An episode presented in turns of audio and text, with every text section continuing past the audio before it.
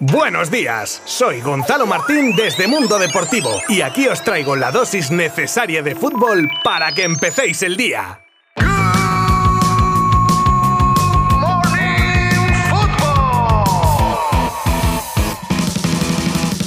Hola a todos, bienvenidos al último episodio de la semana en Good Morning Football que viene como siempre repleto de partidos y noticias. Comenzaremos con los resultados de los equipos españoles que ayer disputaban partido en Conference y Europa League y en las noticias del día hablaremos de las salidas de Piqué, Alba y Busquets del Barça, de lo que supone al equipo culé económicamente haber caído eliminado en Champions, de las palabras de Futre sobre el Atlético tras la debacle europea, de la prelista de Luis Enrique para el Mundial y más cosas durante los próximos minutos. Os habla Gonzalo Martín desde Mundo Deportivo. ¡Empezamos! Vamos con el Villarreal que tenía su partido de conference contra el Apoel en el estreno en el banquillo de Quique Setién y que terminó con empate a dos. El submarino amarillo se dejó sorprender y encajó dos goles en dos tiros del rival. Nos trasladamos ahora a la Europa League donde Betis y Real Sociedad se batían el cobre contra Ludogorets y Omonia Nicosia respectivamente. Los verdiblancos cumplen gracias al solitario gol de Fekir y aseguran así su presencia en los octavos de la competición. Por su parte la Real vuelve a ganar en Europa en esta ocasión por 0 a 2 goles de Robert Navarro y Bryce Méndez y es el único equipo que cuenta por victorias todos sus partidos de Europa League. Ah, y no me olvido del Barça femenino de fútbol que tenía cita europea de Champions ante el Rosengard que solventaba con un contundente 1 a 4 goles de Aitana Bonmatí y Mariona ambas por partida doble. Se está hablando mucho desde ya finales del mercado estival sobre la posible salida de los capitanes del Barça, Piqué, Jordi Alba y Sergio Busquets. Este último, quizá pieza más clave para Xavi, pero con claros signos de decadencia en los últimos tiempos. Por su parte, Piqué es el quinto central ahora mismo y Jordi Alba el tercer lateral izquierdo. Pero la verdad es que a día de hoy no se tiene ninguna oferta ni se ha iniciado ninguna negociación sobre su salida. Además, esas supuestas operaciones para el mercado de invierno se frenarían por el fair play, ya que, aun saliendo, la liga a efectos prácticos contaría como si estuvieran todavía en plantilla.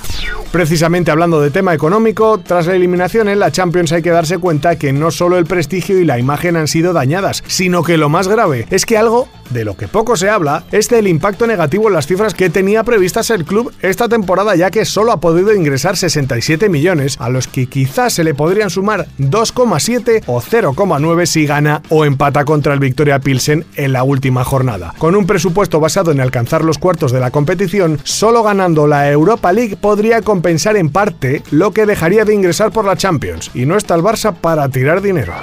Si hay alguien en el entorno del Atlético de Madrid con peso para analizar la situación del equipo colchonero es Paulo Futre, y lo hacía en el larguero donde repasaba la actualidad rojiblanca tras la decepción europea. Deja claro que muestra su apoyo incondicional al Cholo, al que tilda de leyenda del club, y también habla más en profundidad sobre su compatriota Joao Félix, del que dice estar preocupado, y recordaba también con estas palabras que vamos a escuchar ahora que iba a tirar el penalti y que al final nada. Futre no ve claro el futuro del portugués en el equipo. Estoy preocupado porque algo más ahí, yo pensaba que era un castigo, creo que no, pienso yo, ¿no? Creo que no. Yo cuando, cuando fue penalti, es muy difícil, hay que tenerlos para tirarlo, ¿no? Carrasco Sí, sí. es un campeón. Pensaba que João corría la pelota como, como un campeón y iba, iba y, y no, y no, no, no ha hecho. Y, cuidado, ¿ah?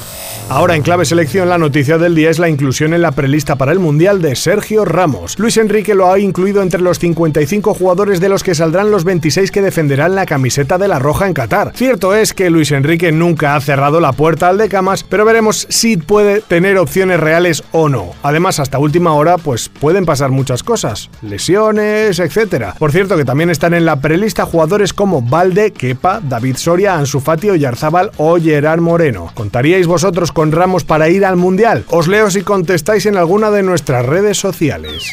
Y noticia sorpresa de última hora que podría terminar con Lucas Ocampos de regreso al Sevilla. Actualmente, como sabéis, está cedido en el Ajax y apenas está contando con minutos. Y a esto se le junta que el recién llegado San Paoli habría pedido su vuelta. Parece que ya se estaría hablando entre los clubes para estudiar las opciones de su regreso de cara al mercado de invierno.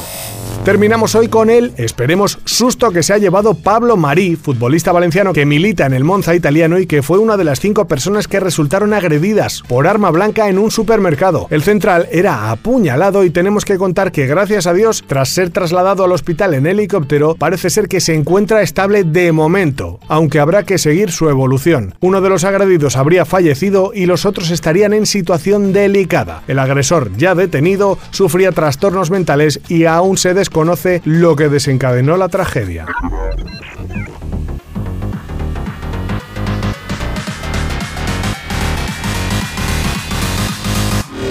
De esta manera terminamos la semana en Good Morning Football, pero volvemos el lunes con el repaso de todo lo que ocurra durante el fin de semana, principalmente con la nueva jornada de liga que abren hoy mismo Mallorca y Español, a la que le siguen el sábado el Almería Celta, Cádiz Atlético, Sevilla Rayo y Valencia Barça, para el domingo jugarse el Osasuna Real Valladolid, Real Madrid Girona, Athletic Villarreal y Real Sociedad Betis. Todo esto y más, como digo, el lunes en Good Morning Football. Abrazo virtual y buen fin de semana. Mundo Deportivo te ha ofrecido Good Morning Football, la dosis necesaria de fútbol para comenzar el día.